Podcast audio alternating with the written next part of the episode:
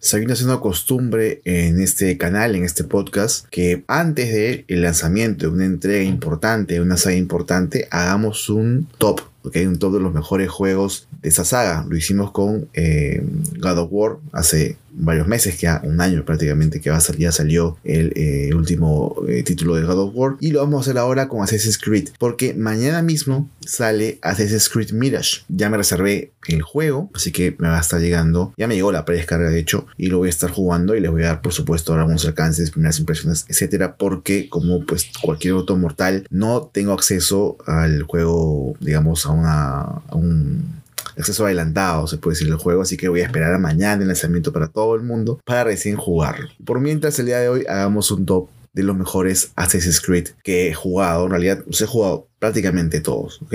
Por ahí daré algún alcance de qué juego no he jugado. Eh, digamos, las consideraciones para este top básicamente son mis gustos. Estoy considerando los DLCs, que son básicamente Freedom Cry y Liberation. Y estoy considerando también eh, Assassin's Creed Chronicles, que es este, esta versión 2D de Assassin's Creed, que muchos tops, no sé por qué, la verdad, no los consideran porque siguen siendo Assassin's Creed y siguen siendo además canónicos. O sea, lo que sucede dentro de, esta, de esas entregas eh, en 2D también tiene que ver con la historia principal. Tal vez no tenga tanta influencia, pero sí tiene relación. Entonces, empecemos ya. Esto es Frikis y Bohemios. Mi nombre es Rubén. Este es el top de tops de Assassin's Creed antes del lanzamiento de Mirage que va a ser mañana y vamos a arrancar con este primer con este último puesto digamos del top ok porque vamos yendo de menor a, a mayor en cuanto a calidad de entregas. Este es Assassin's Creed Chronicles, ¿ok? Es la trilogía. De estos juegos solamente he podido jugar el de China, que por lo que he leído es el más importante, ya que esta persona que está aquí, esta chica llamada Xiao Yun, es, por si no lo recuerdan, la eh, persona que buscó o la asesina que buscó a Ezio cuando ya Ezio estaba viejito en algún lugar de, Italia, ya retirado del, mundo del asesinato y del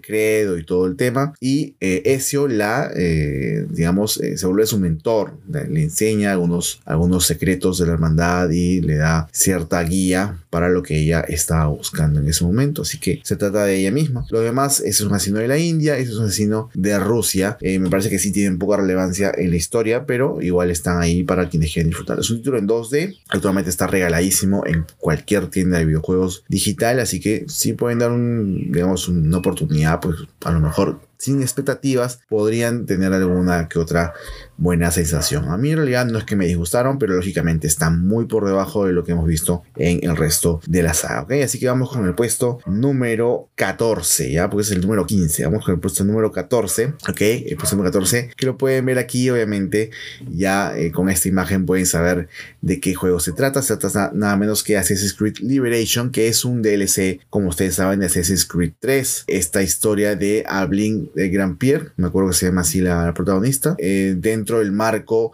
del mismo marco de eh, Hackeon, de, de Connor, en la revolución de Estados Unidos en su independencia de las colonias eh, inglesas. definitivamente estamos hablando de un juego hecho para PSP, es un juego que gráficamente no te va a deslumbrar, pero ha tenido versiones en HD y actualmente pueden jugarlo en una versión, en la versión remasterizada Assassin's Creed 3 con algunos añadidos como el HDR y por ahí una mejora en las texturas y todo eso. Tampoco llega a ser una cosa tan increíble, pero está mucho más jugable que cuando recién salió, la verdad, cuando salió, el, digamos, el nivel gráfico era mucho, demasiado inferior al que habíamos visto en Assassin's Creed 3. Obviamente el juego era para PSP, así que se entiende también, por supuesto, que no va a ser lo mismo a nivel audiovisual. Pero igual es un título que yo he disfrutado, la verdad, sí, me gustó en su momento, pero cuando ya lo rejugué, pues no se sentí la misma sensación. Creo que, pues, obviamente hay detalles como la música y la ambientación que sí te van a gustar, pero hay cositas que por ahí como que no tanto, ¿no? Lo que sí es importante resaltar es que es el primer juego de Assassin's Creed que está protagonizado por una chica, ¿ok? Porque este juego salió en el año 2012 eh, y, pues, el, digamos, hay otros Assassin's Creed protagonizados por chicas, como el que vimos aquí de, China, pero salieron mucho después. Entonces es importante resaltar eso.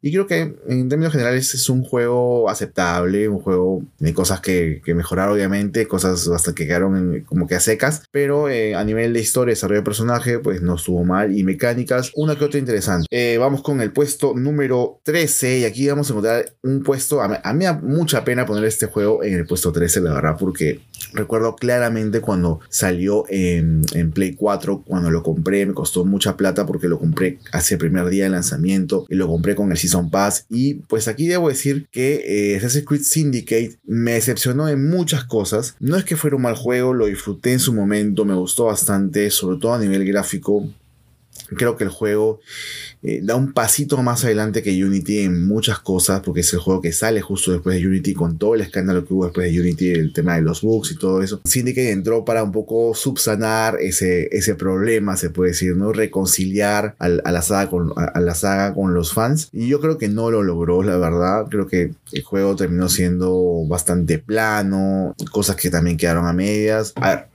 cosas buenas del juego, el parkour, eh, lo gráfico, se ve muy bonito. Y cosas malas, pues creo yo que eh, la poca variedad de enemigos era excesivamente repetitivo. O sea, los juegos de Creed son repetitivos de por sí. Imagínense que este juego es aún más repetitivo que el resto de juegos de Creed, ¿no? En el parkour, por ejemplo, recuerdo que había pues una especie de cuerda que se lanzaba hacia la punta, como, una, como un disparador de, de, cuerda, como tiene Batman, ¿no? Que, que disparas una, como un pico y se va directamente a, una, a un saliente y puedes ahí subir como Batman, y algo así parecido. Y la verdad, pues sí, sí, o sea, fue como que mm, algo bonito. De hecho, nunca vi algo así en la saga después, ni lo vi antes, pero como que no funcionó tanto tampoco, así que no se puede usar. Recorrer Londres, eh, el Londres, la revolución industrial, una maravilla. Conocer a Darwin, conocer a creo que también estaba Marx, me parece por ahí, según recuerdo. Y el DLC que tuvo, el DLC que tuvo este juego, que es el de Jack Destripador, me encantó. Eso sí, te puedo decir que creo que es mejor ese, ese DLC que el juego en sí, ¿no? Pero me, igual, es un juego que igual de todas maneras hoy en día lo encuentras regaladísimo a 20 dólares, 15 dólares, con ofertas incluso a 10 dólares. Yo creo que a 10 dólares sí creo que puedes acceder y a jugarlo. Es un muy buen título en, digamos, con ese precio, ¿no? Porque si ya hablamos de lo que yo pagué en su momento, pues sí, totalmente decepcionado. Igual Ahí está ubicado Assassin's Creed eh, Syndicate en el puesto número 13. Así que vamos a pasar al puesto número 12. Otra decepción, y más aún tratándose de un juego que recientemente ha salido, salió en 2020. De hecho, es el último juego hasta ahora de la saga. Eh, Assassin's Creed Valhalla, creo yo que es un juego de esos juegos que se come a sí mismos. Es como que son proyectos muy ambiciosos con mapas ultra grandes, con, eh, con campañas muy largas, que se hacen por momentos bastante lentos y terminan siendo decepcionantes en ese sentido. Igual no es que sea un mal juego, gráficamente es precioso, pero obviamente bebe mucho de lo que se había hecho antes con Origins y con Odyssey, sino que esa es más o menos la, la trilogía, entre comillas, RPG de la, de la franquicia, ¿no? Entonces, eh, no es que me haya disgustado, de hecho en su momento lo reseñé, eh, su DLC es hasta el ¿no? De verdad no lo, lo, he muchas veces, no, no vale la pena comprarse ese DLC. Si viene incluido dentro del pack que vas a comprar con eh, Bajala y si el juego no excede los 40 dólares, creo que podría ser todavía en este año 2023 comprar ese juego, pero en general no me parece un gran Creed y por eso lo ubico tan abajito, ¿no? De hecho en el puesto 12, 12 de 15, ¿no? Me parece que eh, Valhalla termina siendo una decepción bastante, bastante rimbombante tratándose del último título hasta ahora Assassin's Creed que debería ya haber sido incluso el mejor, al menos de, su trilogía RPG, ¿no? Y hablando de esa trilogía de RPG, que ya están los tres pegaditos, vamos al siguiente escalón, que es el eh, puesto número 11. Y aquí vemos a Assassin's Creed Origins, que creo yo ya marca un, bueno, dentro del top mismo que estoy haciendo, creo que marca un antes después. Los juegos que están debajo, debajo de este juego, yo no creo que valgan la pena. Pero Origins, a partir de Origins hacia arriba, que vamos a hablar de los demás juegos, sí tienen más cosas buenas que malas, la verdad. Este Origins me gustó muchísimo. Creo que le dio un aire fresco a la saga que tal vez le hacía falta. es cierto que perdimos muchas cosas de las que teníamos antes de este juego, pero también ganamos muchas otras. Y creo yo que la experiencia en general es bastante buena. De verdad, el paso de, de, de una aventura, acción y sigilo a RPG. Eh, lo hizo muy bien Ubisoft aquí y creo yo que eso debemos resaltarlo más allá de las carencias del juego, más allá de que por ahí argumentalmente no ha sido lo mejor que vimos en la saga creo que este personaje, eh, este personaje que no recuerdo su nombre ahorita en este momento, eh, tuvo, digamos, una relevancia y un protagonismo bastante bien sustentado, su historia bastante dramática también, de venganza, de, de, digamos, de descubrimiento tanto personal como, como, digamos, como a nivel del credo. Y de hecho aquí empieza ya a verse un poquito de lo que va a ser el creador de asesinos ¿no? en, la posteridad, ¿no? Eh, con, con, de hecho con la, con la esposa de él, ¿no? Que como digo, no recuerdo los nombres en este momento porque yo hago este top, esos tops de manera muy espontánea, no, no estoy al tanto de leyendo, ¿no? De qué, cosa, quiénes son los personajes y todo eso, porque creo que eso se puede encontrar fácil. Pero sí les puedo decir que este juego es muy bueno y creo yo que sigue valiendo la pena incluso en este año. ¿no? Este juego fue lanzado en 2017, si mal no recuerdo, sí. Así que Origin fue lanzado en 2017 para la, para la generación de consolas anterior, ¿no? Y pasamos al puesto número 10. El puesto número 10 se lo lleva obviamente Assassin's Creed Odyssey, que es creo yo el bináculo de la, de la trilogía RPG de, Assassin's Creed sin lugar a dudas, ¿no? Eh, este juego se me ocurrió los personajes, es Cassandra. Cassandra y su hermano Alexios. Un poquito raro eso de tener que elegir entre uno y otro para, este, para jugar y que el argumento cambie respecto a eso, pero igual, o sea, se disfruta muchísimo el juego, es gráficamente precioso recorrer Grecia con todas sus mitologías, con todos sus, sus, secretos, sus islas, su arquitectura es alucinante, conocer personajes eh, de digamos, de, de, tanta relevancia histórica también. O sea, es, es un juego muy bueno. Me encantó. También me encantó la historia. A lo mejor, pues, no tan pulida como otras, pero, pero bien. Yo quería este, puesto, este juego un poquito más arriba, si no fuera porque los demás juegos me gustaron más en términos generales, de respeto a la historia original, porque sin lugar a dudas, este juego es el de los que más se alejan, junto con Valhalla tal vez, de los que más se alejan del de la línea original de la historia, ¿no? El credo, asesinos, templarios. Es lo que, lo que más, más se aleja. Tuvo unos DLCs muy buenos, por cierto, que también los recomiendo. Eh, este juego también lo compré con Season Pass. Me gustó muchísimo todos los DLCs. Me gustó la historia. Como digo, no lo ubico más porque está. No lo ubico más arriba porque está bien alejadito de, la, de, de lo que es la historia principal, pero muy bien, muy bien, bien, bien por Ubisoft en sacar este juego, en hacer este juego con el cariño con el que se hizo, con el mismo con el que se hizo, porque para cada cosa se nota que está hecha con buena con mucha dedicación. Así que ese es el puesto número 10 de mi lista. Vamos con el puesto número 9, que ya pueden ver por las, fotos, por los nombres y las imágenes que de repente que va a tocar. Y pues sí, en el puesto número 9, seguramente aquí muchos van a discrepar, pero yo aquí ya creo que ya eh, pesa mucho, pesa mucho eh, lo que es la, el respeto a la historia original de Assassin's Creed. Y me parece que Assassin's Creed Black Flag, en cuanto a, a, eh, su DLC, en este caso que es, que es Freedom Cry, es un muy buen juego. El, digamos, la intensidad de las emociones se respira desde el principio. Tiene escenas muy épicas tiene momentos increíbles, el juego como tal es hermoso, claro, es cierto que bebe mucho de, Assassin's Creed 4, pero, pero es tremendamente bueno, realmente yo creo que este juego como juego independiente ya es buenísimo, de verdad no creo que se deba recordar tanto que es un DLC del, 4, porque creo que tiene grandes, grandes momentos como videojuego, por supuesto es corto, no es tan largo como el 4, pero sin lugar a dudas yo lo pues, he posicionado encima de varios otros eh, que no son DLC, porque en verdad este juego me ha encantado en su momento y me sigue encantando hasta ahora. Eh, el personaje me parece increíble también, su profundidad, su desarrollo, en fin un muy buen título. Assassin's Creed Black Flag eh, en su DLC Freedom Cry en el puesto número 9. Y vamos con otro juego que para mucha gente fue también un DLC del mismo juego Assassin's Creed 4, pero que fue lanzado por Ubisoft como juego independiente. Ese sí fue un juego independiente, pero tuvo un pequeño problema que fue lanzado prácticamente junto con Assassin's Creed eh, Unity, ¿no? Y ese es Assassin's Creed Rogue. Assassin's Creed Rogue narra la historia y esta es la importancia. Yo creo que por eso yo lo he puesto aquí, porque es el primer juego, o sea, digamos, ya había pasado eso con Assassin's Creed 3, es verdad que habíamos visto un poco la óptica templaria, pero nunca habíamos visto que un asesino se pasara al otro bando, ¿no es cierto? Y empezar a jugar desde ese bando prácticamente en todo el juego. Y eso es lo que pasa con eh, Patrick Cormac, aquí de Assassin's Creed Rogue. Un personaje que yo considero de los mejores de la, saga, bastante despreciado porque no se le dio más oportunidades. Recordemos que este personaje, Shay Patrick Cormac, asesina al padre de, de Arnaud Dorian, que es el protagonista de CSK Unity, en los inicios de del juego Unity y, los finales de este juego. Entonces, me parece que se ha expresado mucho ese, ese nexo entre este juego y el Unity.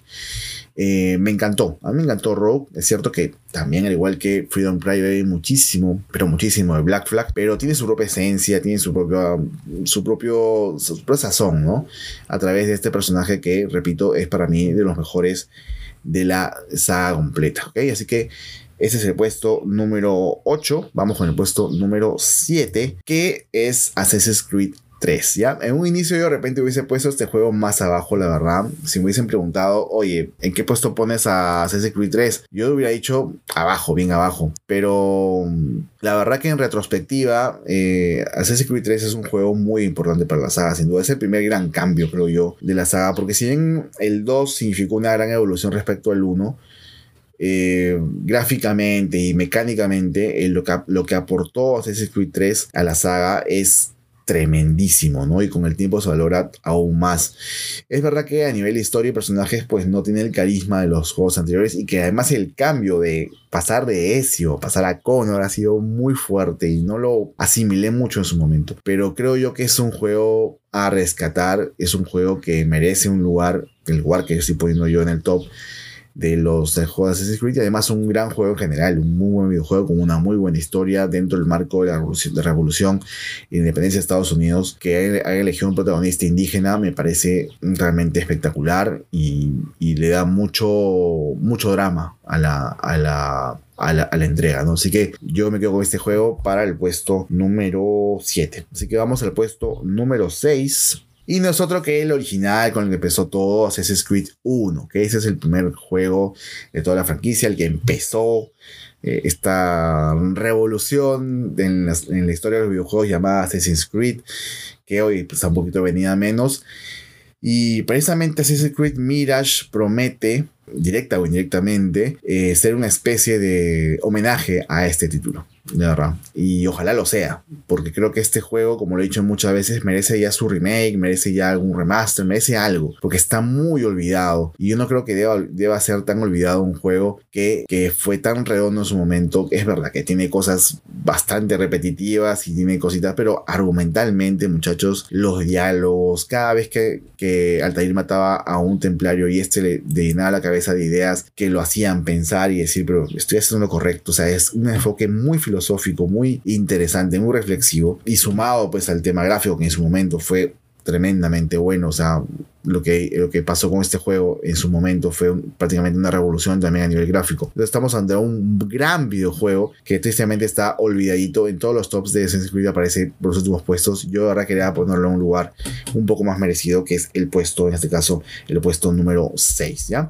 Vamos al puesto número 5 y aquí nos encontramos con Assassin's Creed Revelations, que también tiene que ver mucho con Altair, pero es principalmente el cierre de la historia de ese Vitor, es la, la parte 3 y final hasta ahora al menos, de la saga de Ezio Auditore.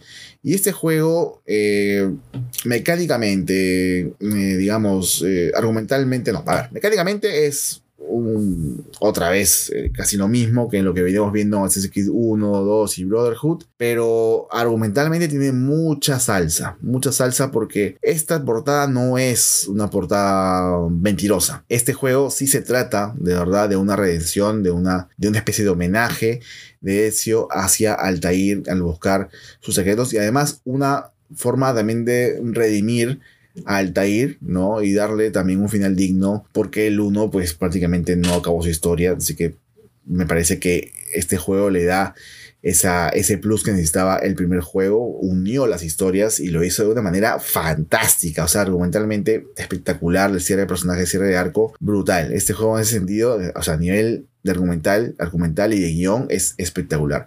A nivel de mecánicas y por ahí es más de lo mismo y es como que ya la fórmula esa cansaba un poco, pero eh, a nivel, como digo, historia, a uno y por eso creo que eso es lo que más rescato de este juego y por eso lo pongo tan arriba. Vamos con el puesto número, el puesto número 4. Ya, con este juego pasa lo contrario, ¿ya? Con este juego pasa lo contrario porque argumentalmente este juego es débil. Es débil, ¿ya? De hecho, es un juego que desdibuja bastante la, la línea principal de la saga porque prácticamente eh, que un pirata X se vuelve asesino porque, bueno, porque en fin, porque así lo quiso el destino eh, y de una manera, digamos, poco convincente pues como que te baja un poco la llanta, ¿no? Porque ya habías visto cómo era pues el credo en la época de Ezio, en la época del Tair, y como que, o sea, eh, como que incluso en Assassin's Creed 3 eh, había todavía un respeto por ese, por los preceptos de la, de la hermandad y todo eso.